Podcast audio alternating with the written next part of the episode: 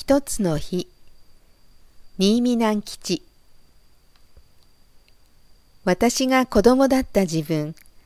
私の家は山のふもとの小さな村にありました。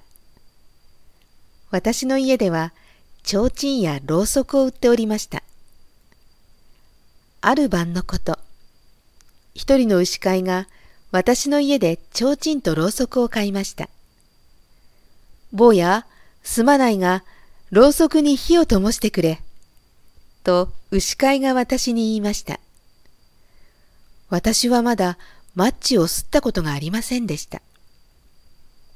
そこでおっかなびっくりマッチの棒の端の方を持ってすりました。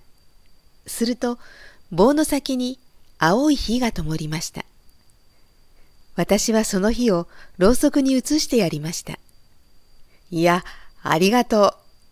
と言って牛飼いは火の灯った提灯を牛の横腹のところに吊るして行ってしまいました。私は一人になってから考えました。私の灯してやった火はどこまで行くのだろう。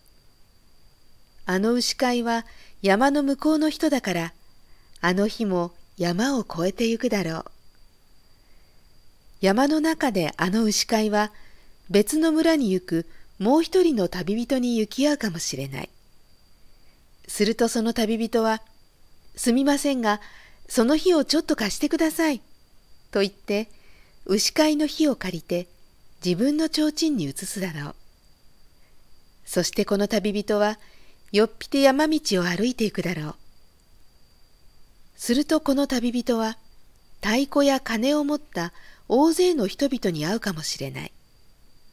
その人たちは、私たちの村の一人の子供が狐に化かされて村に帰ってきません。それで私たちは探しているのです。すみませんが、ちょっと提灯の火を貸してください。と言って、旅人から火を借り、みんなの提灯につけるだろう。長い提灯や丸い提灯につけるだろう。そしてこの人たちは鐘や太鼓を鳴らして山や谷を探してゆくだろう。